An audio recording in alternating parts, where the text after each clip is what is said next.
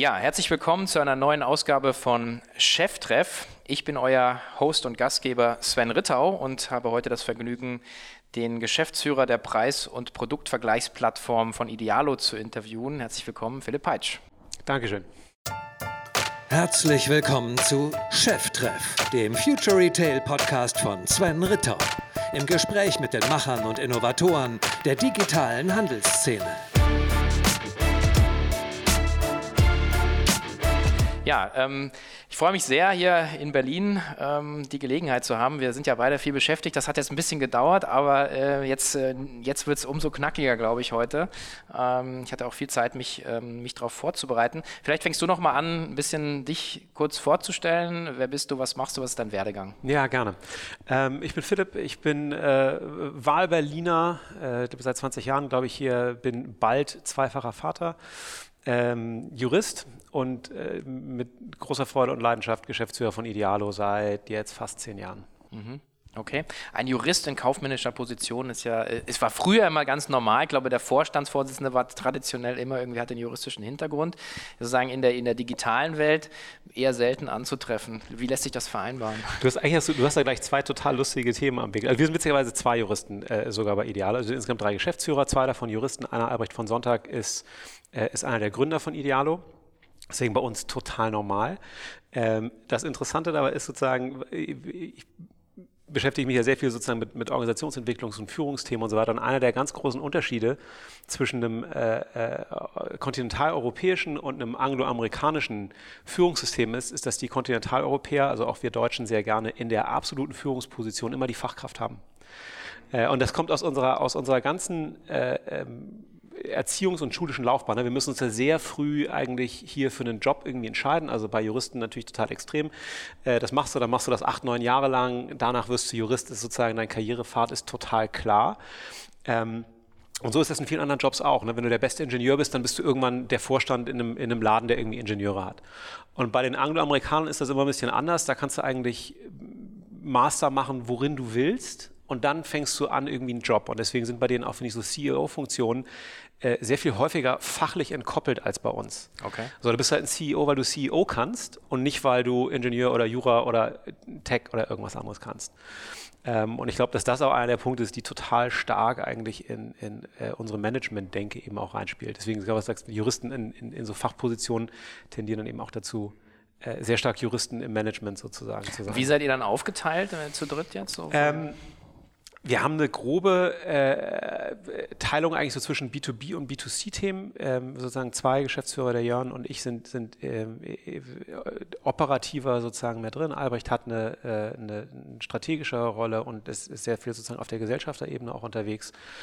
Ähm, und Jörn und ich teilen uns so ein bisschen eigentlich grob äh, auf der, auf der B- und auf der C-Seite unseres Geschäfts auf, wobei ich eben die, die C-Seite habe. Das heißt, bei okay. mir ist sozusagen so Themen wie Online-Marketing, aber auch die Inhalte im Produkt, die Sachen, die irgendwie Consumer-Facing sind. Ähm, und dann eben als Jurist natürlich irgendwie so logischerweise eben auch de, de, den juristischen Bereich und aus großer Leidenschaft die Organisationsentwicklung. Mhm, okay, das haben wir beide gemeinsam.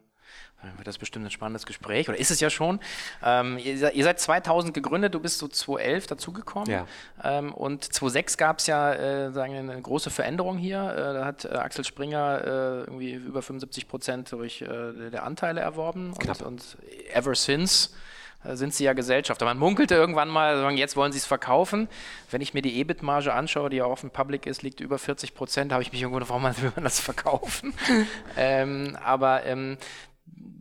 habt ihr da eigentlich sagen viel äh, sagen äh, konzerniges, äh, was ihr sagen im, im, Daily äh, Business habt, sozusagen Abstimmungen, äh, auch, auch Workshops zusammen? Wie muss man sich das vorstellen? Es ist, ähm, es ist eigentlich ganz, ich finde es eine ganz gute Mischung. Äh, auf der einen Seite, wir haben operativ ähm, sehr, sehr große Freiheiten. Da haben wir natürlich auch aber so ein bisschen das Glück, dass wir eben keine 100% Beteiligung sind, sondern Axel ist mit, mit äh, 74,9 irgendwie drin und mit ah, 25,1 okay. sozusagen die Gründer. Ähm, das ist einfach eine andere Struktur. Ne? Als 100% Beteiligung hast du das Risiko eigentlich ein bisschen nur ein Bereich zu sein. Und so ist es so, dass halt eine Geschäftsführung eigentlich eine Gesellschafterversammlung berichtet. Man ist nicht automatisch sozusagen aus dem Konzern eigentlich äh, äh sozusagen Befehlsempfänger. Das ist natürlich ganz hilfreich, aber ich finde auch sozusagen die, ähm, wie, wie Axel Springer das handelt, ist eigentlich ähm, sehr angenehm. Die haben natürlich auch einen Wunsch, mehr zu sein als eine reine Holding. Also die sind auch Werte und Inhalte getrieben und da gibt es halt auch äh, Austausch dazu oder eben auch einen Wunsch, gemeinsam zu arbeiten und auf ähnliche, ähnliche Themen einzuzahlen. Das passt glücklicherweise mega gut. Die haben sich ja gerade ähm, sozusagen ihren, ihren Wertekanon noch mal ein bisschen erneuert und gesagt, eben Ziel ist, ist ähm, eigentlich Freiheit und zum, zur Freiheit gehört eben Menschen mit objektiven Informationen zu versorgen, damit sie eben freie, gute Entscheidungen treffen können. Das passt natürlich zu dem, was wir machen, nämlich sozusagen Konsumenten mit den objektiven äh, und transparentesten Informationen für alles, was E-Commerce ist, zu versorgen, damit die die richtige Kaufentscheidung können. Extrem gut. Das heißt, unter so einem Wertedach fühlen wir uns total wohl mit denen. Und ansonsten haben die in der Vergangenheit, finde ich, ein sehr, sehr gutes Händchen dafür gehabt, äh, dass das Unternehmerische, was Idealo eben sehr stark macht, ähm, nicht durch, durch zu viel Konzerndenke irgendwie ähm, zu stören. Also das mhm. passt gut. Okay. Das heißt sozusagen, jetzt sind wir auch schon ein bisschen so drin, was, was sozusagen euer Kerngeschäft ist, also die Preis- und äh, Produktvergleichsplattform. Ich glaube irgendwie bei, bei Alex Graf, der hat das dann irgendwie die, die, die, die Traffic-Schleuder äh, äh oder so genannt. Aber also im Prinzip klassischerweise seid ihr hergekommen, ihr seid praktisch, habt einen Produktkatalog mal hochgeladen äh, und darüber haben dann praktisch über meist dann wahrscheinlich Google in den 2000er Anfängen sozusagen die Kunden ähm, einfach Produkte gefunden, Preise verglichen und dann sozusagen draufgeklickt und dann seid ihr für den Klick vergütet worden. So. Ja. Das war der Startpunkt. So, genau, wo stehen wir denn heute? Das ist im Prinzip genau richtig. Äh, äh, äh, Alex, die schätze, Traffic-Schleuder ist eine treffende Bezeichnung, aber sie ist outdated irgendwie. Also das ist, das ist ein Modell, von dem wir deutlich weg sind. Ich glaube, man kann das ganz gut ähm, so ein bisschen an, an, an drei Phasen erklären. In der absoluten 2000er bis, weiß nicht, 2003er, 4er, 5er Phase ähm, ging es wirklich, glaube ich, einfach sehr stark darum, SEO zu erfinden. Ja, also Idealo war ein paar Wochen vor Google am deutschen Markt und ist dann sozusagen mit Google sehr, sehr stark gewachsen. Und ich glaube, die, die, das, das Motiv war schon einfach zu verstehen, wie funktionieren diese Suchmaschinen ein Stück weit, die zu re-engineeren und sich da clever oben zu positionieren. Also wirklich Traffic abgreifen. Die, die Gründer haben aber damals, finde ich, sehr, sehr schnell, sehr früh und konsequenter, glaube ich, als alle anderen erkannt. Und das ist eine totale Basis für unseren Erfolg bis heute dass das eben nicht reicht, dass du ein Qualitätsprodukt bauen musst, wenn du nachhaltig wachsen willst. Äh, und haben eben sehr stark unter anderem in den Produktkatalog investiert, aber eben auch in, in Datenqualität, in Feedqualität, in Matching. Also eben nicht nur zu sagen, lass uns mal irgendeine Seite zusammenschrauben, egal was da drauf ist, Hauptsache Google findet die geil, ähm, sondern lass uns mal eine Seite machen, die wirklich richtig gut ist und dann wird Google die auch geil finden. Es gab irgendwie aus den, aus den Tagen gibt es äh, das Motto sozusagen, äh, tu Gutes und erzähl Google davon. Aber eben tu Gutes ist, ist schon die Basis. Ja. Ähm, und wenn ich mir auch heute eben eine, eine europäische Preisvergleicherlandschaft angucke, da gibt es eben gar nicht mehr so wahnsinnig viele. Es gibt ein paar lokale Player, die machen das noch, machen das ziemlich gut. Und die haben aber alle eigentlich einen ähnlichen Approach gehabt, nämlich zu sagen, okay, wir versuchen ein richtig geiles Produkt zu machen. Und die, die sich irgendwann davon teilweise auch aus der Not gelöst haben und gesagt haben, ja, wir suchen eigentlich unser Heil so ein bisschen in, in Affiliate-Modellen und, und können eigentlich nicht mehr so investieren, wirklich in eine Produktqualität. Ähm, die sind auch genau in solche Modelle reingedrängt worden und haben eigentlich als Preisvergleicher nicht mehr so viel zu melden. Das ist so die, die, ähm, die Phase, die wahrscheinlich bis vor sagen wir mal, vier Jahren äh, das war unser Fokus bis vor vier Jahren ungefähr. Einfach das zu machen, richtig gutes, qualitativ geiles Preisvergleichsprodukt zu machen und da wirklich die Besten zu sein, mehr Inventar zu haben, mehr Qualität zu haben. Und, und ähm, also sehr. Frage, wie ja, viel Redaktion steckt denn da drin? Also 100, Kuration? Äh, 150 Leute ungefähr. Okay, okay, wow. Ähm, wirklich gar nicht so wenig. Ähm, und mittlerweile eben sind die auch sehr technisch unterstützt. Also das ist sozusagen nicht mehr irgendwie so Monkey Task anlegen, sondern da, da kann schon doch eine ganze Menge mit Knopfdruck heute passieren. Ähm, und wir haben von, von ein paar Jahren aber erkannt, dass wir sozusagen als Preisvergleich only mit dem klassischen Preisvergleichsmodell, und das ist eben natürlich ein Stück weit Traffic-Durchlauf oder, oder wie Alex sagt, Traffic-Schleuder, ähm, dass man da irgendwann an Grenzen geraten wird. Also erstmal hast du als Mediator in einem Markt immer eine schwierige Rolle. Ne, am Anfang bist du der Schnelle, der irgendwie so zwischen den Großen sich gut positioniert und mit einer mega Marge, weil du wenig aufbauen musst, toll fährt. Und irgendwann fragen sich die Großen, aber äh, brauchen wir denn in der Mitte eigentlich noch und wollen wir dem eigentlich wirklich das zahlen, was wir dem die letzten Jahre gezahlt haben? Das heißt, wenn du es nicht geschafft hast, einen echten äh, äh, Mehrwert auf deiner Position zu generieren, dann wirst du irgendwann aus dem Markt irgendwie rausgedrückt. Dazu kommt, äh, dass der E-Commerce, glaube ich, von nicht so dominiert wird wie von der Bequemlichkeit der, der Einkäufer oder der Nutzer. Und du als Preisvergleich, auch wenn du, wir haben ja mit, wir finden den besten Preis für dich, einen mega starken USP eigentlich im E-Commerce. Und trotzdem, wenn du, wenn du Bequemlichkeit nicht bedienst, wirst du dich in eine, in eine Nische rein marginalisieren, weil es eben Leute gibt, die sagen, das ist mir irgendwie generell zu mühsam, ich habe gar keine Lust, ich will so mit einem Klick kaufen oder ich verstehe auch gar nicht genau, was da passiert, und dann ist man irgendwie woanders. Wie viele, Leute, wie viele Leute haben denn diese, diese, diese Vergleichsgehen? Das ist so ein Drittel oder so der Konsumenten, oder? Genau, also es gibt, äh, das ist, das du ansprichst, ganz spannend, weil es gibt sozusagen eine, äh, es gibt kognitive Muster und es gibt einen Teil der Menschheit sozusagen, die einfach sich mit Vergleich vor Entscheidungen sehr wohlfühlen. Die können besser entscheiden, wenn sie irgendwie vorher was verglichen haben. Total logisch. Ich bin zum Beispiel auch so einer. Okay. Ähm, die sprichst du als Preisvergleich natürlich sehr an. Aber ich glaube, es gibt auch einfach, selbst wenn das also das wäre ja toll, weil dann würden ja wahrscheinlich ein Drittel oder so aller Verbraucher immer bei uns sein und ich glaube, das, das ist noch nicht der Fall. Ähm, aber es gibt eben auch Leute, die haben dieses Modell gar nicht so richtig kennengelernt. Weil die, die unterscheiden auch gar nicht bewusst zwischen Preisvergleich und Shop und irgendwie ist das aber da einfacher gewesen und bei uns was komplizierter. Das ist schwierig. Dann gibt es sogar, glaube ich, für Leute, die das machen, einfach Use Cases, die du als reiner Preisvergleich, wenn du nicht bequem bist, nicht so richtig abdeckst. Wenn du einen Fernseher kaufst und kannst 300 Euro sparen, klar machst du das, aber für deinen Elektrozahnbürstenaufsatz, den Euro hin oder her, ja, wird schon mühsam so. Das ist aber für uns auch ein wichtiger Use Case, weil wir im Grunde über eine, eine, da bin ich jetzt schon bei der dritten Phase, in der wir jetzt gerade sind, über eine, eine hohe Nutzungsfrequenz, über eine Gewöhnung der Nutzer, dass sie halt Idealo in Kaufvorgängen benutzen, ähm, eine Nutzerbindung aufbauen wollen äh, und müssen und glücklicherweise aber auch können. So. Das heißt, du musst eigentlich gucken, dass du für jeden, in unserer Situation, dass du für jeden Nutzer in jedem denkbaren E-Commerce-Vorgang ein geeignetes Tool bist. Eigentlich immer ein, immer ein gutes Werkzeug.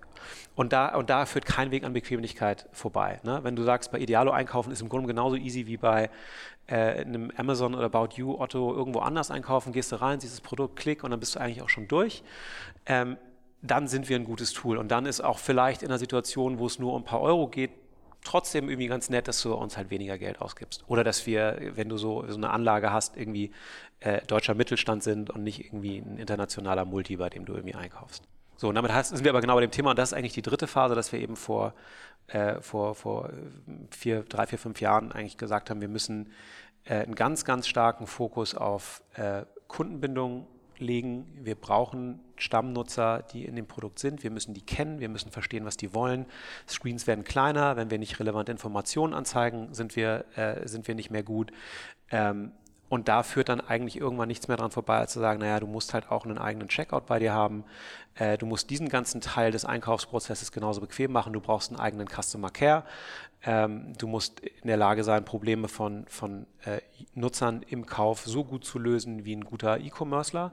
Und wenn du diese Punkte alle ganz gut abhackst, dann kannst du eben auch in Einkaufsvorgänge rein, in denen du als klassischer Preisvergleich vielleicht vorher nichts zu suchen hattest. Also das heißt, we're talking CRM eigentlich oder so, dass du sagst, ja. Äh, und, und eigentlich auch ähm, nochmal ein, ein Idealo-Ökosystem. Ja, du willst ja eigentlich die Leute dann bei dir reinholen, mhm. dass sie bei dir registriert sind. Also, weil ich glaube, letztes Mal hat er irgendwie in einem Interview gesagt, ihr, ihr, wisst noch nicht genau, wie viel Repeat oder Stammkunden ihr eigentlich habt, aber das ist ja eigentlich das, was du beschreibst, müsst ihr dann eigentlich wissen. Ne? Also, wie, wie, wie häufig nutzt jemand das, wie lange bleibt er, ähm, welche Use Cases sind für ihn relevant und so weiter. Also, Customer Journey.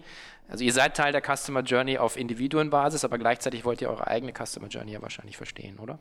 Ja, ähm, wir haben ja, wir sehen uns, glaube ich, sozusagen in einem, in einem symbiotischen Verhältnis mit den Leuten, die halt eben tatsächlich die Ware ausliefern, also mit den Shops. Und ich glaube, dass wir da zwei sehr wichtige Rollen erfüllen. Das eine ist genau das, was du schon angesprochen hast. Es gibt halt Leute, die wollen vergleichen. Das macht auch Sinn irgendwo. Und das ist was, das kannst du halt bei einem Shop sinnvollerweise nicht. Und das kannst du auch bei einem klassischen Marktplatz sinnvollerweise nicht, weil die natürlich darauf gieren, irgendwie ihren Abverkauf hinzukriegen.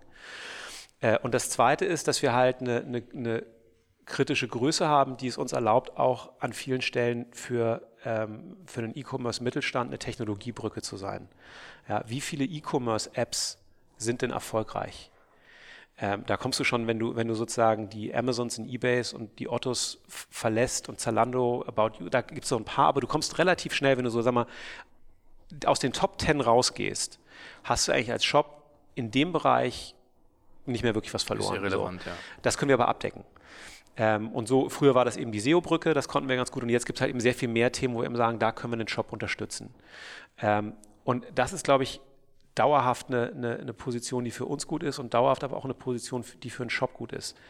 Bei uns ist aber so, im, im, wir unterscheiden uns, glaube ich, von einem von einem klassischen Marktplatzmodell, weil wir eben immer den gesamten Markt eigentlich abbilden wollen. Also wir sehen uns nicht in eine Rolle reinlaufen, wo man irgendwann auf Ideal nur noch ein Produkt sieht mit einem Kaufbutton und dann war es das, sondern wir haben den Anspruch, eben Leuten genau diese Vergleichbarkeit immer zu geben. Das heißt, du wirst bei Idealo immer eine Angebotsliste finden ähm, und auch eben sozusagen genau einen deutschen Shop-Mittelstand oder einen europäischen Shop-Mittelstand eben auch zu unterstützen. Dass es da eine Vielfalt im Markt gibt, ist mega spannend und mega richtig und gut. Das sind Leute, die können toll einkaufen, die haben ein tolles Gespür für Waren. Das sollen die auch als Stärke weiterhin immer ausspielen können. Ähm, und deswegen haben wir so, ein, so, eine, so eine Zwischenposition, wo wir eben sagen, ja, wir wollen, ja, wir wollen den Kunden haben, weil wir glauben, dass man gegenüber dem Verbraucher es einfach machen muss. Ähm, du kannst nur eine begrenzte Menge an äh, sozusagen Komplexität Menschen hinschmeißen, die kaufen wollen. Manche haben Lust, sich damit auseinanderzusetzen und manche eben nicht. Und wenn es jetzt bei jedem Shop aber irgendwie anders ist und alles ist hoch individuell und jeder Shop spricht den Kunden mit seiner eigenen Tonalität an und mit seinem eigenen, dann wird das für die halt unübersichtlich. Da haben die meisten keine Lust zu. So, das heißt, das eigentlich so einheitlich und für den Kunden so bequem wie möglich zu machen und gleichzeitig eben aber so viel Shop-Individualität wie möglich aufrechtzuerhalten. Eben, wenn ein Shop sagt, ich habe halt längere Lieferzeiten, dafür bin ich besonders günstig, dann ist das cool. So, mit dieser, mit dieser äh, Proposition soll der bei uns erfolgreich sein können. Und nicht zu sagen, als Shop musst du halt in zwei Tagen liefern, sonst bist du raus. Und wenn du die Ware nicht zurücknimmst, dann bist du auch aus. Sagen, es gibt so einen Bereich, da ist eine Individualität gut und da wollen wir die auch aufrechterhalten. Und wo diese Grenze aber genau liegt, so was man vereinheitlichen muss und was individuell bleibt, das wird, glaube ich, eben sich in den nächsten fünf Jahren immer und immer wieder im Detail zeigen. Okay. Jetzt ähm, äh ich, ich ich sagen, ich tute ins selbe Horn, weil ich, ich äh, für mich ist ja auch die Vielfalt da draußen äh, letzten Endes äh, einer der äh, Gründe, warum wir auch die K5-Konferenz machen, weil wir ja auch jedes Jahr zeigen, äh, es gibt halt mehr als Amazon da draußen, sehr viel mehr sogar. Es gibt sogar mehr als Otto und About You.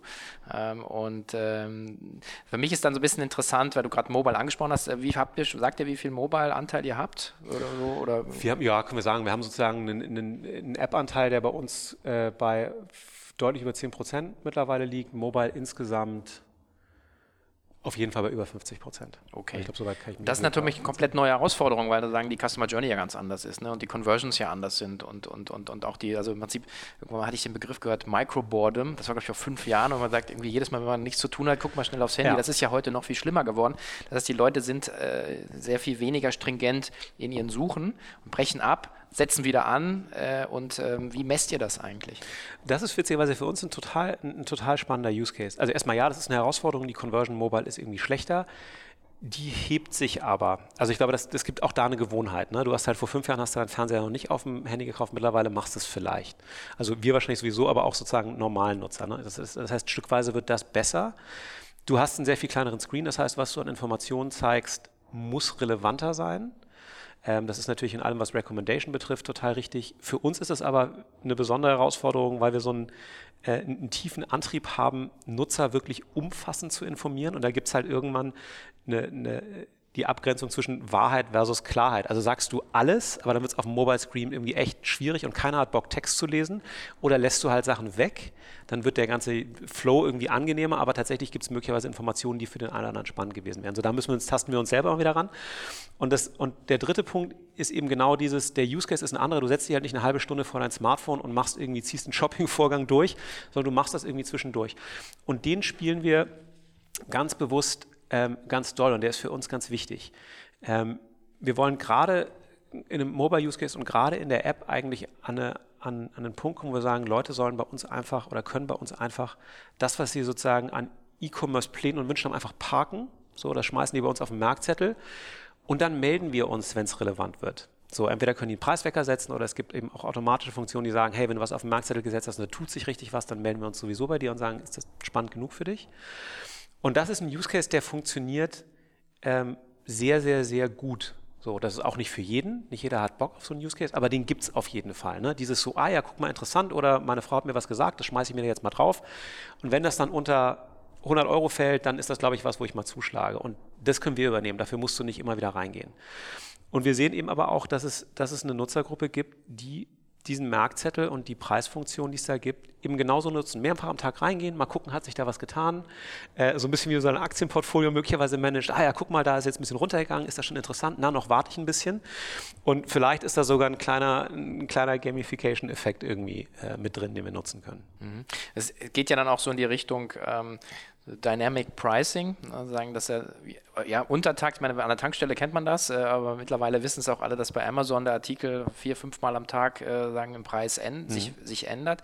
Ähm, positioniert euch ihr euch da so ein bisschen so als die Good Guys, so die Robin Hoods, so, dass es im Prinzip äh, sagen, für eure Nutzer äh, dann zu sagen, hey, ich ähm, über den Preisalarm, Preiswecker kannst du das Produkt sozusagen zum besten Preis bekommen, weil das ist ja im Prinzip ein Service, also dieses Convenience-Gedanke, oder? Geht ja. das in die Richtung? Ich, ich glaube, wir sind es eigentlich. Wir, ich glaube, man kann nicht behaupten, dass wir uns da richtig stark positionieren.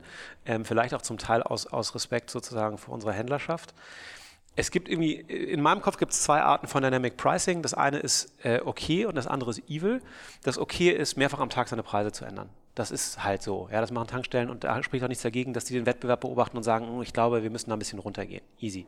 Das, was ich evil finde, ist sozusagen ein individuelles äh, Pricing. Ne? Also einem iPhone-Kunden einfach mal einen Zehner mehr abzuverlangen, weil man weiß, beim iPhone ist die Zahlungsbereitschaft halt ein bisschen größer äh, oder einen Nutzer einzuschätzen und deswegen zu glauben, dem kann man einen schlechteren Preis geben. Das mögen wir nicht. Äh, letzteres ist bei Idealo halt ausgeschlossen, weil wir uns alle immer die gleichen Preise sehen und Shops halt auch nur einen Preis bei uns einspielen können. Also die, dieses, die, dieses, diese Gefahr decken wir komplett ab. Und für das Erste, für das Dynamische gibt es eben genau das, ein Preiswerker, dass du eben als Kunde sagst, ja, nutzt das doch. Klar ist da ständig Bewegung drin, aber an, das macht ja keinen Sinn, dass du ständig 17 Shops irgendwie absurfst, um zu gucken, ob sich was getan hat. Setz doch bei uns einfach einen Preiswecker äh, und dann machen wir das für dich.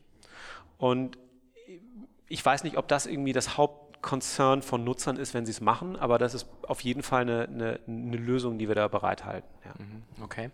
Jetzt, ähm, wenn man nochmal vom, vom Nutzer kommt, der sagen jetzt shoppen gehen will, dann äh, haben wir ja äh, starken Amazon-Anteil, äh, wo, wo, einfach die Suchen starten, seit langer Zeit jetzt schon, 30, 40 Prozent, also je nach Ländermarkt, Produktkategorie.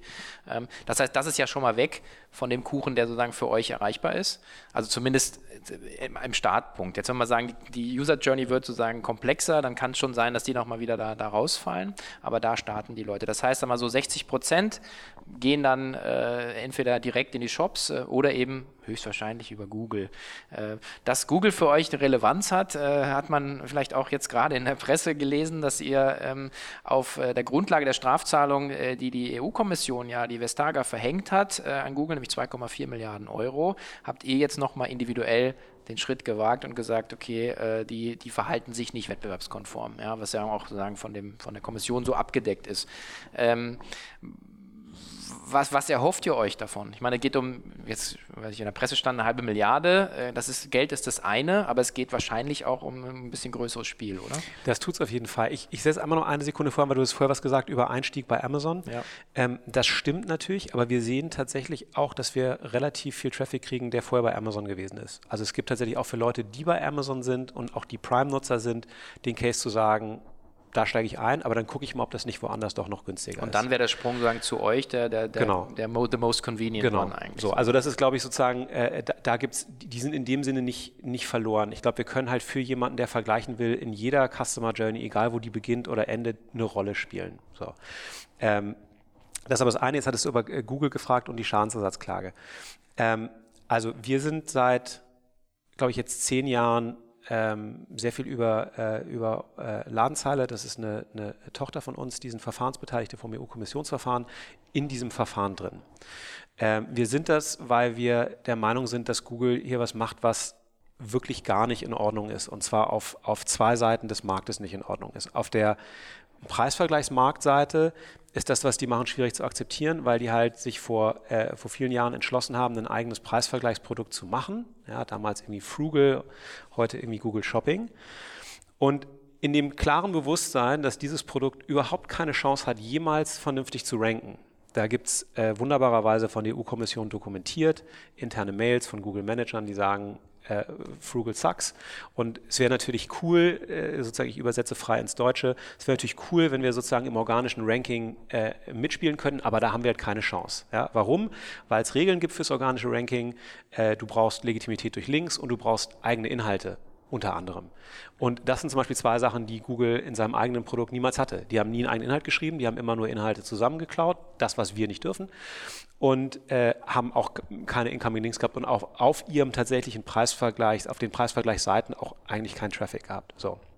Und dann haben sie sich entschlossen, auch dafür gibt es äh, wunderbare E-Mail-Dokumentation äh, zu einem Schritt, nämlich wenn immer ein Preisvergleichsprodukt so ging das los. Wenn immer ein Preisvergleichsprodukt auf 1 auftaucht in der natürlichen Suche, stellen wir unsere Box einfach drüber. So fasst der Wortlaut in dieser E-Mail. Und das haben sie natürlich mittlerweile weit ausgewalzt. Mittlerweile geht es nicht mehr darum, dass ein Preisvergleichsprodukt auf 1 ist, sondern die Box ist überall oben, wo sie eben das Gefühl haben, es gibt eine kommerzielle Relevanz. Ähm, das kann ich nicht akzeptieren. Also mit einem wirklich schlechten Produkt in den, in den Wettbewerb zu gehen und sagen, ja, weil wir im Wettbewerb selber keine Chance haben, lösen wir uns halt von dem und weil wir halt die große Suchmaschine sind, äh, positionieren wir uns immer gut und alle anderen positionieren wir zunehmend schlecht. Äh, das ist wettbewerbsfeindlich und das hat die EU-Kommission auch eben genauso festgestellt. Das ist bäh. Das Zweite, was bäh ist, ist, das Produkt ist für Verbraucher einfach auch schlecht. Ähm, es gibt jetzt wieder eine, eine ganz neue äh, Marktanalyse durch ein, durch ein unabhängiges Unternehmen. Äh, Disclaimer, die ist, glaube ich, durch einen, jetzt muss ich gerade überlegen, Nordic-Preisvergleich sozusagen angestoßen worden, aber ist unabhängig. Es gibt auch ganz viele andere Analysen da draußen, die alle das Gleiche sagen. Du kriegst als Verbraucher halt schlechtere Preise da. Das ist auch klar, weil der Google-Preisvergleich eher so funktioniert, also, dass nicht der günstigste Preis oben steht oder die Produkte, die am populärsten sind und die besten Preise haben, sondern immer die Angebote oben stehen, für die ein Werbepartner Google am meisten Geld bezahlt hat. Du wirst in diesem Produkt, genauso wie bei SEM, gerankt über ein Auktionsverfahren. Klar. So, wenn du am meisten zahlst, bist du vorne. Wenn du in der Lage bist, am meisten zu zahlen, bist du fast zwangsläufig nicht derjenige, der noch die meiste Marge übrig hat, um das Produkt günstig zu machen. So, deswegen ist das ein, ein Produkt, was für den, für den Nutzer wie ein Preisvergleich aussieht, wie ein Preisvergleich funktioniert. Toll, da habe ich verschiedene Produkte oder ein Produkt mit verschiedenen Preisen. Da habe ich einen guten Einstieg. Ich vertraue auch der großen Suchmaschine Google. Ja, die haben mir doch immer das Relevanteste oben gebracht. Da klicke ich jetzt einfach mal hin, dabei aber einen schlechten Preis zahlt. Ähm, und, und da rührt sich echt meine Preisvergleicher-Ehre. Sagst du, das ist, wir sind ein Preisvergleicher. Unsere einzige Daseinsberechtigung ist es, dass wir Leuten die besten Preise bringen. Das ist einfach unsauber. So. Deswegen sind wir gegen diesen Preisvergleich sozusagen äh, äh vor der EU-Kommission in die Schlacht gezogen und die hält bis heute an. Ähm, und jetzt ist es eben genauso, wie du gesagt hast, vor, vor zwei Jahren hat äh, die EU-Kommission festgestellt, ja, das ist wettbewerbswidrig.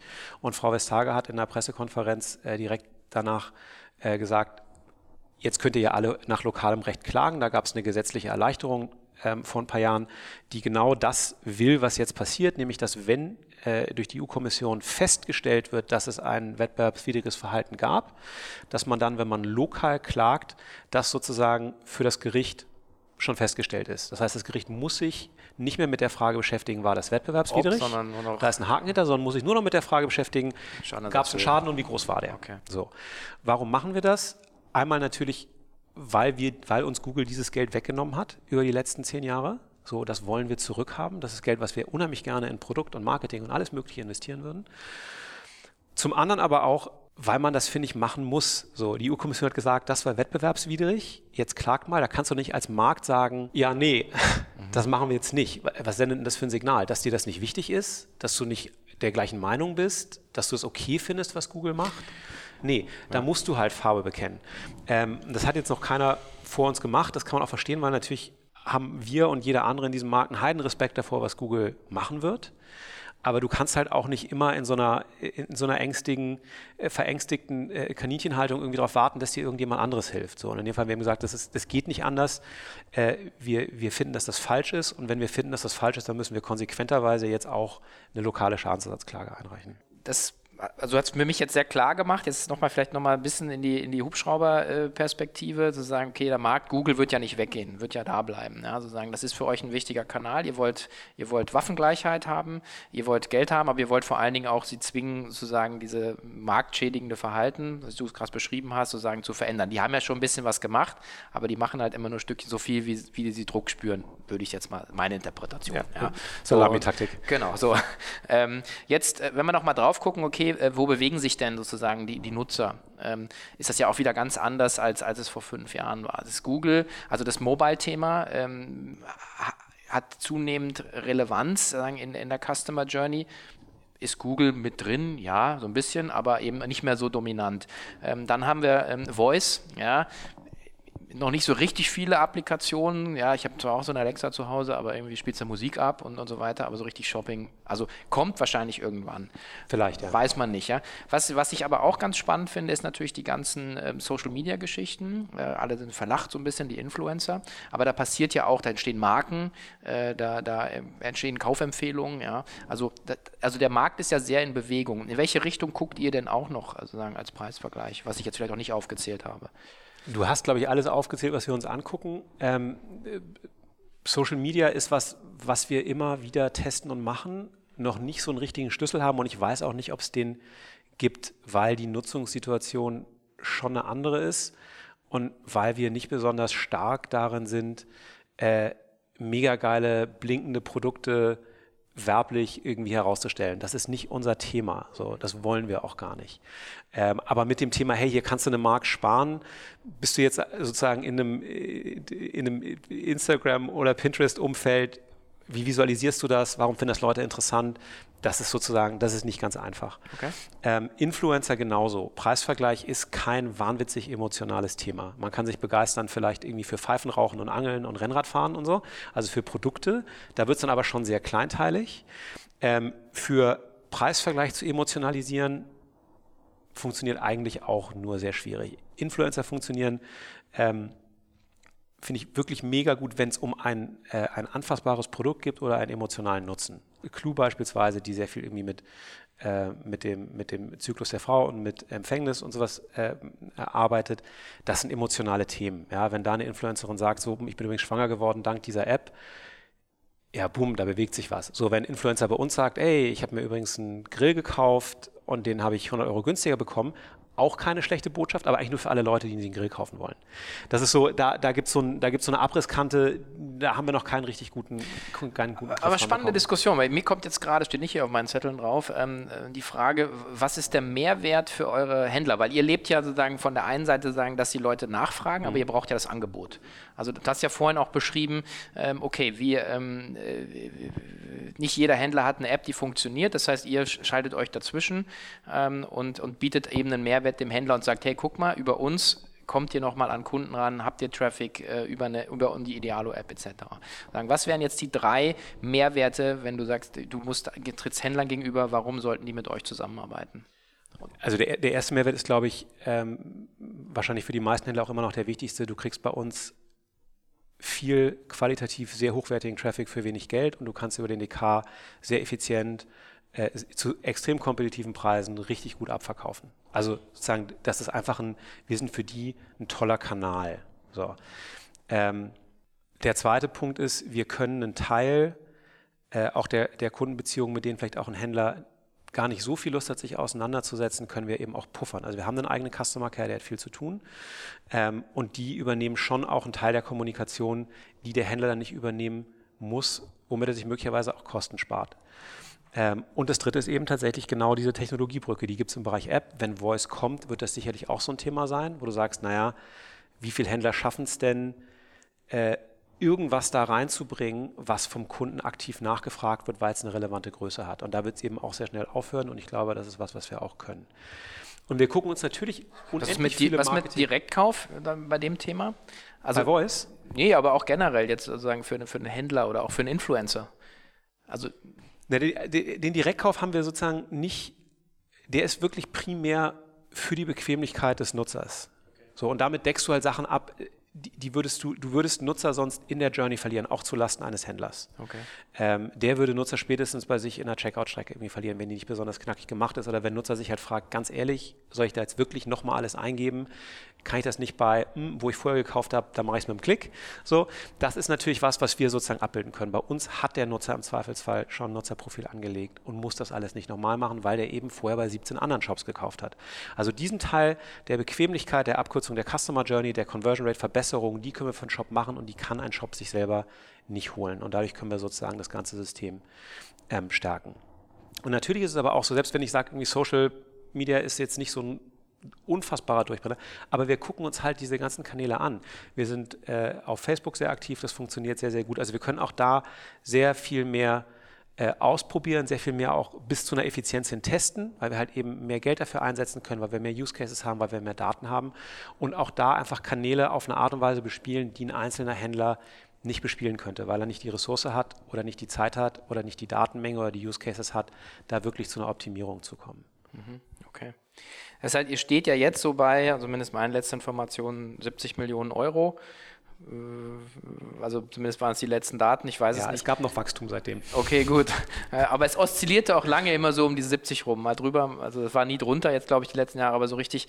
Ja, äh, ich glaube, also das liegt so ein bisschen daran, dass wir sozusagen in dem ganzen Panda in der, in der ganzen Panda-Affäre äh, und alle, alle, alle, die mit sich zu tun haben, wissen jetzt genau, was gemeint ist, ähm, tatsächlich einfach äh, zwei Jahre lang richtig richtig gearbeitet haben, um sozusagen das, was uns Google da weggenommen hat, irgendwie zurückzuholen. Und dabei ist es uns glücklicherweise gelungen, die Topline ziemlich stabil zu halten. Aber seitdem wächst die auch wieder sehr kräftig. Also das ist sozusagen, deswegen, du guckst genauso auf die Jahre, wo es ein bisschen so gemacht hat, also wo es ein bisschen eine, eine, eine gerade Welle gab. Und seitdem sieht es wieder besser aus. Was aber da witzigerweise schon interessant war, und das hat uns natürlich in unserem Kurs auch sehr bestärkt, wir haben sehr viel weniger im Traffic gelitten, als die Sichtbarkeitsverluste das einem nahegelegt haben. Und das lag einfach daran, dass wir schon zu dem Zeitpunkt einen guten Share Brand Traffic hatten, aber eben auch gemerkt haben darüber, naja, Leute suchen Idealo halt auch, wenn es drei, vier Positionen tiefer gerutscht ist. So, also selbst wenn du, wenn du sagst, das ist jetzt nicht Brand Traffic erster Kategorie, jemand gibt idealo.de irgendwie ein, aber es ist Brand Traffic zweiter Kategorie, jemand sucht was und sucht nach der Marke, wo er dann weitergehen will. Ähm, das hat uns schon relativ stark in dieser schwierigen Phase eben auch, äh, auch gepuffert. Und deswegen war das für uns eben auch so eine Erkenntnis, oder die Erkenntnis war schon vorher da, aber hat die natürlich sehr bestärkt. Das ist genau der Bereich, in den wir weiter rein müssen und den wir ganz fokussiert ausbauen müssen, weil wir dadurch halt eben die Abhängigkeiten ganz doll weit verringern. Ähm, und wir haben heute eben einen, einen Brand Traffic Share, äh, den, den, berechnen wir über äh, Startseiten, Einstiege plus App also sehr eng. Ja, da wird es noch einen weiteren Teil geben, wo Google uns einfach nicht sagt, was der Nutzer eingetippt hat. Der ist dann direkt auf einer Produktseite rausgekommen, hat aber in Wahrheit Idealo Produkt eingegeben sozusagen. Äh, aber nur Startseiten-Traffic und App-Traffic von, äh, von über 40 Prozent. Und das ist halt so, du sagst so, damit kannst du, und das, ist auch, das sind auch die Traffic-Quellen, die momentan am stärksten wachsen. Ähm, und das gibt uns halt schon das Gefühl, dass wir da auf diesem Thema Kundenaktivität und Kundenbindung schon irgendwie auf dem richtigen Pferd sitzen. Und das macht auch richtig Spaß, so, weil du halt irgendwie in der, in der, aus dieser langen Phase des, eigentlich sehen wir den Kunden nicht und wir wollen dem zwar was Gutes liefern, aber der klickt bei uns rein und klickt da raus, jetzt auch emotional ein Punkt ist, wo du sagst, so, ey Junge, wir, wir haben richtig echte Kunden. so. Und mit denen kann man reden und die melden sich bei uns, wenn es schlecht läuft und so. Und ähm, das war sozusagen für die, für, die, für die DNA und für den Charakter der Company über die letzten drei, vier Jahre sehr prägend und das macht auch richtig Laune. Okay.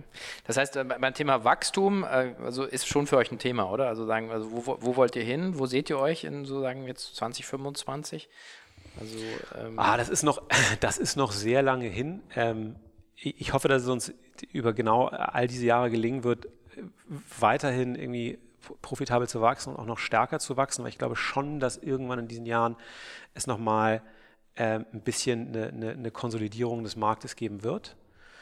Ähm, vielleicht gar nicht so sehr auf der Shop-Seite, vielleicht ein bisschen stärker auf der Marktplatzseite, weil eigentlich jeder irgendwie das Gefühl hat, er muss einen Marktplatz machen, aber gar nicht so viele Marktplätze, finde ich, einen nachvollziehbaren USP haben. Ähm, äh, was, wir haben immerhin, sagen wir mal, Preis, das ist schon mal ganz schön. Ja. Ähm, das heißt, da haben wir irgendwie, glaube ich, eine ganz, eine ganz gute Chance, wirklich uns, uns gut zu positionieren. Ähm, aber was da in sechs Jahren passiert, du hattest Voice gesagt, ne? kommt Voice oder nicht? Wenn's, also wenn es mit Macht kommt, ist es natürlich ein Gamechanger.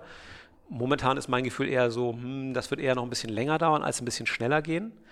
Ähm, aber das hat man sich, wie gesagt, äh, man hat auch lange nicht geglaubt, dass du mit Mobiltelefon irgendwie Fernseher kaufen kannst und jetzt machst du es so. Also irgendwann kommt es wahrscheinlich schon. Aber da gibt's so, da wird es so viele Themen geben, die uns beeinflussen. Wir sind ehrlicherweise, wir sind ein, wir sind ein kleiner Mittelständler, ne, sozusagen. Es gibt in diesem Markt so viel größere und wir diktieren keine Regeln. Wir sind nur diejenigen, die, die hoffentlich immer in der Lage sei, sein werden, ein bisschen zu antizipieren, was kommt und uns schnell darauf einzustellen und genug äh, finanzielle Kraft und, und Potenzial an guten Leuten in der Company zu haben, um eben auch eine schnelle Veränderung mitzumachen mhm. äh, und eben auch die nächsten sechs Jahre noch erfolgreich zu sein. Okay, weil der, der Dennis Kallerhoff von Shopping24, der äh, hatte gesagt, also sie gibt es, also, oder sagen, diese Preisvergleich Intermediäre, sagen, gibt es definitiv noch in fünf Jahren äh, und hat dann immerhin eine Kiste Bier gewettet. Ähm, würdest du wahrscheinlich ein bisschen, ein bisschen bisschen, ein bisschen aggressiver reingehen, oder? Also von, von der Confidence her jetzt. Nee, es gibt also nur, ich hätte zwei Kisten Bier. ähm, um, nicht mit, um nicht mit Dennis in einen sinnlosen Beat-Wettbewerb. Drei Kisten Bier, zehn Kisten Bier, so. Nein, ich hab, ähm, musste echt schmunzeln, weil ich gesagt habe, okay, wette eine Kiste Bier, wenn du sagst, du so confident bist, das ist keine Ahnung. Also ich war nur jetzt einfach, aber... Ja, ich, also ich, ich bin mir ziemlich sicher, dass es gibt, weil es den, wir decken einen Use Case ab, der ist evident sinnvoll. Ja, wenn du einkaufst, Preise zu vergleichen äh, und einen guten Preis für dich zu finden oder den besten Preis für dich zu finden, macht total Sinn. Ja. Und das macht kein anderer. Das macht Google, wie gesagt, nicht. Das macht keiner der Shops, macht keiner der Marktplätze. Das machen halt nur Preisvergleicher. Ähm, und dass dieser Use Case weggeht, dass Leute sagen, ist mir egal, was ich zahle, Hauptsache ich kaufe, das sehe ich halt in den nächsten sechs Jahren tatsächlich nicht kommen. Ja, ähm, ja sehe ich, sehe ich ehrlich gesagt auch nicht. Vielleicht machen wir einmal mal einen Blick so unter die Motorhaube nochmal, weil ihr seid jetzt äh, ähm, auch schon fast 20 Jahre äh, unterwegs als, als Company. Ähm, wir hatten vorhin gesagt, 800 Leute, sogar ein bisschen mehr. Ähm, das ist ja auch schon ein echt dickes Brett. Ja. Äh, wie, wie, hat sagen, sich das auch entwickelt, so über die Zeit, seitdem du dabei bist, von, von wie vielen Köpfen zu managen? Jetzt zu 800 ist natürlich komplett anderes Spiel, auch ja. als Geschäftsführer wahrscheinlich, ja. oder? Das war eigentlich ganz lustig. Ich, hab, ich bin, äh, wie gesagt, vor acht, neun Jahren, glaube ich, zu Idealo gekommen. Ähm, da waren wir so knapp 300. Ähm, und das aber in einer, in einer totalen Gründungs-Startup-Struktur, also wir sagen ohne Struktur. Ja, es gab irgendwie eine Technik, da gab es ein paar Leute, die haben Java gesprochen und ein paar, die haben PHP gesprochen, ein paar haben Perl gesprochen. Mehr Zusammenhalt gab es da auch nicht. Ähm, also es gab keinen kein CTO, es gab keine Produktorganisation. HR waren zwei Leute, die die Gehaltsabrechnung gemacht haben. So, relativ wenig, Kommunikation nach innen relativ wenig. Warum? Weil es tatsächlich für Idealo, glaube ich, in den ersten Jahren wirklich einfach darum ging, das brutale Wachstum, was, was die erlebt haben, einfach abzuarbeiten. So, also die, die, die Zeit kurz innezuhalten und zu sagen, hey, warte mal ganz kurz, lass mal jetzt nicht so schnell Wachstum abarbeiten, lass mal überlegen, wie wir hier mal Strukturen bauen können. Dafür war einfach keine Zeit. So, und das ist, glaube ich, ähm, das geht, glaube ich, vielen so. Man kommt über diesen Punkt, wo man eigentlich schon hätte anfangen müssen, was zu machen, sehr schnell rüber. Das hast du in der Organisationsstruktur, das hast du aber auch in der Technik.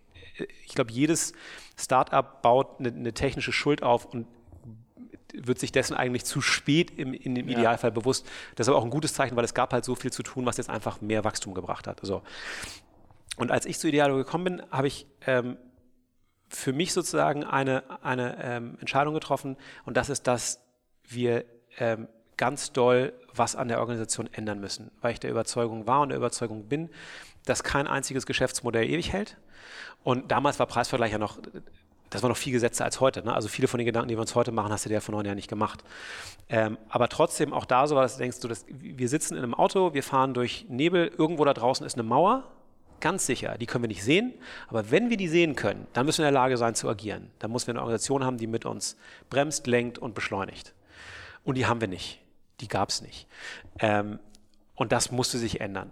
Und dann gab's, hat sich daran eine Phase angeschlossen, wo ich eigentlich versucht habe, sehr stark über, über äh, Prozess und selektiv über Leute diese Organisation zu verändern.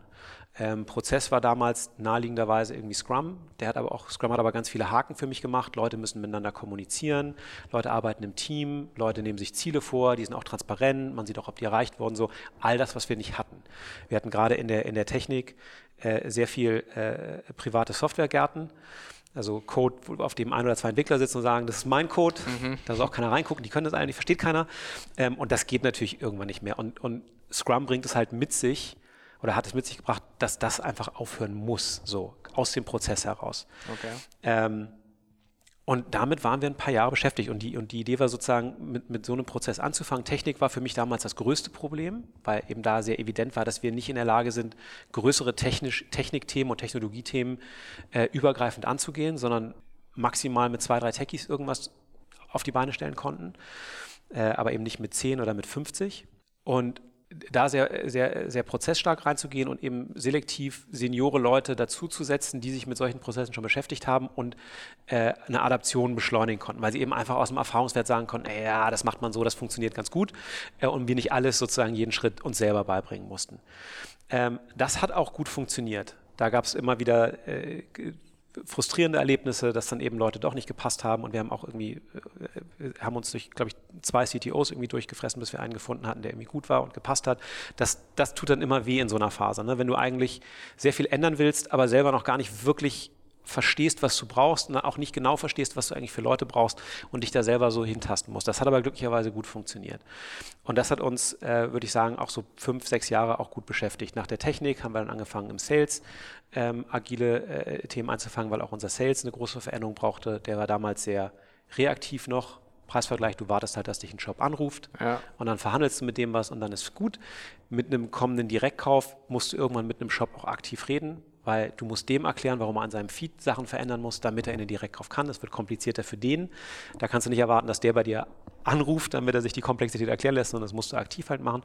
So, und so sind wir stückweise eben durch die, durch die Organisation gegangen und haben, haben die verändert.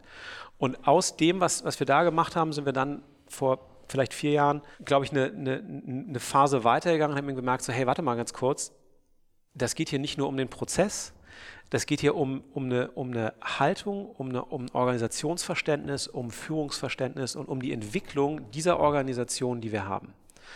Ähm, und das war ziemlich cool, hat uns, glaube ich, auf eine, wie ich finde, wahnsinnig spannende und tolle Reise irgendwie gebracht, in der wir jetzt sind. Wir haben eine, eine Organisationsprinzipien äh, uns gegeben, die auf dem, auf dem Begriff von äh, Freiraum aufbauen. Der Idee, dass Leute dann motiviert arbeiten, wenn sie einen Entfaltungsraum haben. Wenn Sie einen Bereich haben, wo Sie eigenverantwortlich autonom sein können, wo Sie nicht von Ihrem Chef abgegrätscht werden, wo es wenig Abhängigkeiten gibt und wo Sie sich selber entwickeln können, wo Sie wachsen können. Ähm, und den, mit dem arbeiten wir die ganze Zeit sehr aktiv. Der hat Einzug gefunden in unsere, in unsere äh, Führungsprogramme. Ähm, über den reden wir sehr stark. Mit, mit, dem machen wir sehr stark Workshops, weil, es, weil darüber ganz viel in der Organisation ähm, funktioniert und arbeitet. Und das ist so interessant, weil du, ähm, man kommt aus einem anderen, die meisten von uns kommen aus einem anderen Führungsverständnis. So, wir fühlen uns alle sehr, sehr wohl damit, wenn wir operativ agieren können, wenn wir Dinge entscheiden können, Manchmal vielleicht auch, weil wir es besser können, manchmal vielleicht, weil wir glauben, wir können es besser. Aber das ist sozusagen, damit fühlen wir uns wohl. Das ist auch, was was wir vorhin kurz hatten, dass in Organisationen die beste Fachkraft der Chef der Organisation ist. Ja, ja. Das so. ist so ein bisschen dieses Superman-Syndrom. Ne? Ich fliege ja. rein mit meinem Cape und mache es dann doch besser, anstatt Vertrauen zu haben, dass äh, mein Team das löst. Es löst es definitiv anders als ich, aber nicht zwingend schlechter. Ja. Ja, und es ist, also ich kenne diesen, ich kenne es natürlich bei mir total. Ne? Ich bin total getriggert durch operative Themen. Ich mag das total gerne. Ich bin auch, glaube ich, einigermaßen gut da drin. So, das, das macht richtig Laune, irgendwie reinzugehen. Und das ist aber am Ende des Tages eigentlich eine klassische Investitionsentscheidung, die du dazu treffen hast. Ja. Was machst du jetzt? Willst du jetzt kurzfristig einen Erfolg erzielen? Weil im Zweifelsfall ist es so, wenn ich bei was, womit ich, womit ich mich auskenne, reingehe und es mal kurz ansage und entscheide, dann wird es schnell umgesetzt, fertig ist. Wenn ein Team was da vielleicht noch nicht ist, sich damit beschäftigen muss, das finden muss, das ausdiskutieren will, eine eigene Idee entwickelt, das dauert wesentlich länger. So. Will ich also kurzfristig äh, äh, den Knall haben oder will ich eigentlich da rein investieren, dass meine äh, Organisation langfristig besser wird? Weil wenn ich die das zwei, dreimal machen lasse, dann machen die das genauso gut wie ich und bald machen sie es besser als ich. Vor allen Dingen machen sie es aber selbst, wenn ich nicht da bin. So, das heißt, ich kann viel mehr sozusagen aus dem, dem Potenzial, was meine Organisation hat, heben. Und das ist eben aber auch ein Schritt, der, der sozusagen an das Selbst Selbstwertgefühl und Selbstwichtigkeitsgefühl von jedem Einzelnen von uns rangeht, von jeder Führungskraft, einfach zu sagen, das ist genau dein Job. Dein Job ist es, dein Team maximal stark zu machen. Und dazu gehört, dass du von dich von, von Sachen, die du total gerne machst und in denen du total sicher bist, dich verabschieden musst. Dass du eigentlich aus deiner Comfortzone, äh, managerialen Comfortzone rausgehst in dieses äh, gefährliche Ding, was irgendwie Leadership heißt. Coaching, Leadership. Ja, ja. nämlich ein Stück weit wenigstens. Ja. Ähm, und und die Leute machen lässt, auch wenn du die ganze Zeit eigentlich selber machen möchtest. Und das ist total viel Arbeit an einem selber. Das dauert, also du kannst aus eigener Anschauung bei mir, das ist immer noch ein Prozess, der dauert irgendwie lange. Und das ist aber ein Prozess, den du von, der geht wie jeder Veränderungsprozess, muss der irgendwo oben vorgelebt werden. Der muss da nicht ausgelöst werden, aber der muss definitiv von oben vorgelebt werden, den du halt dann durch eine Organisation irgendwie ähm, strukturiert, konsequent irgendwie treiben musst. Das macht total viel Arbeit, das macht total viel Spaß. Das ist wie in der Kindererziehung, glaube ich, äh, sagen, äh, reden äh, bringt nichts, sondern du musst es selber wirklich äh, machen. Ja. Also weil sozusagen das wird nachge nachgebaut. Ich habe beim Reingehen äh, eure OKR-Charts gesehen. Also das ist ja auch was, wonach ihr dann wahrscheinlich, das ist ja auch Teil dieses Prozesses, nehme ich mal an, dass man eben Transparenz über sozusagen Objective Key Results nachhaltbar, jeder ist sozusagen transparent, was er tun muss, wie er es tun muss. Ähm, das ist wahrscheinlich auch, sozusagen, äh, auch, auch, dauert ja auch, bis sowas dann auch sozusagen geatmet wird als Organisation, oder? Total. Jeder, jeder, also jeder einzelne Prozess oder OKRs machen wir jetzt, glaube ich, konsequent so seit zwei Jahren. Das läuft gut, aber das läuft nicht perfekt. Ne? Also es ist immer noch so, dass du sagst, wir sind in einer Phase, wo wir einfach auch Sachen noch üben. Und das ist jedes Mal auch, finde ich, eine total unbequeme Entscheidung, ob man sagt so, ah, es funktioniert nicht, wir machen es anders. Oder sagt, nee, es funktioniert nicht, weil wir es halt noch nicht richtig machen. Das ist schon das richtige System, aber wir müssen es halt üben. ähm, und da sozusagen eine, auch einen Veränderungswillen, den es glücklicherweise bei uns sehr stark gibt, vielleicht manchmal ein Stück weit einzubremsen und zu sagen so, nee, wir machen es jetzt nochmal genau so. Ich glaube, dass es besser werden wird dadurch. Ähm, und da eben sozusagen auch mit einem, mit einem Team Gefühl für zu entwickeln, oder ein Team ein Gefühl dafür entwickeln zu lassen, wie, wie schnell oder langsam eigentlich ein Change funktioniert, äh, um die Leute eben noch mitzunehmen und nicht auf dem Weg zu verlieren. Okay. Ja, prima, vielen Dank. Also die, die Wette mit den zwei Kisten Bier kann ich leider nicht annehmen, weil ich äh, in dieselbe Richtung wetten würde. Äh, insofern vor allen Dingen nach dem äh, tollen, äh, offenen Gespräch. Äh, also ich äh, gehe immer definitiv ein Stück erleuchteter hier raus. Also vielen Dank für deine Zeit und die, und die coolen Insights und ja, danke dir. Sehr, sehr gerne, hat viel Spaß gebracht. Ja, und wer Idealo persönlich treffen will, hat dort auch die Gelegenheit, das auf der K5-Konferenz in zwei Wochen am 4. 5. Juni in Berlin zu machen. Unter anderem wird auch äh, die Geschäftsführung persönlich vor Ort sein, was mich sehr freut. Und äh, diejenigen unter euch, die mir auf äh, LinkedIn und äh, Twitter zum Beispiel folgen, bekommen ja auch mit, dass wir eine sehr, sehr hohe Dichte an Geschäftsführern, Gründern, Vorständen und Entscheidern im E-Commerce ähm, vor Ort eben werden wieder mal versammeln können in Berlin und diese Leute sind äh, in diesen zwei Tagen eben auch wirklich ansprechbar ähm, und ähm, ja, sucht also das Gespräch, nicht nur den Sales Pitch, sondern vor allen Dingen äh, sucht das Gespräch, den inhaltlichen Austausch. Ähm, ich kann es nur jedem ans Herz legen. Es wird wirklich eine, eine tolle Sache. Ähm, wir versprechen da viele Insights, viele gute Leute und viele schöne Momente. Also 4. 5. Juni K5-Konferenz in Berlin.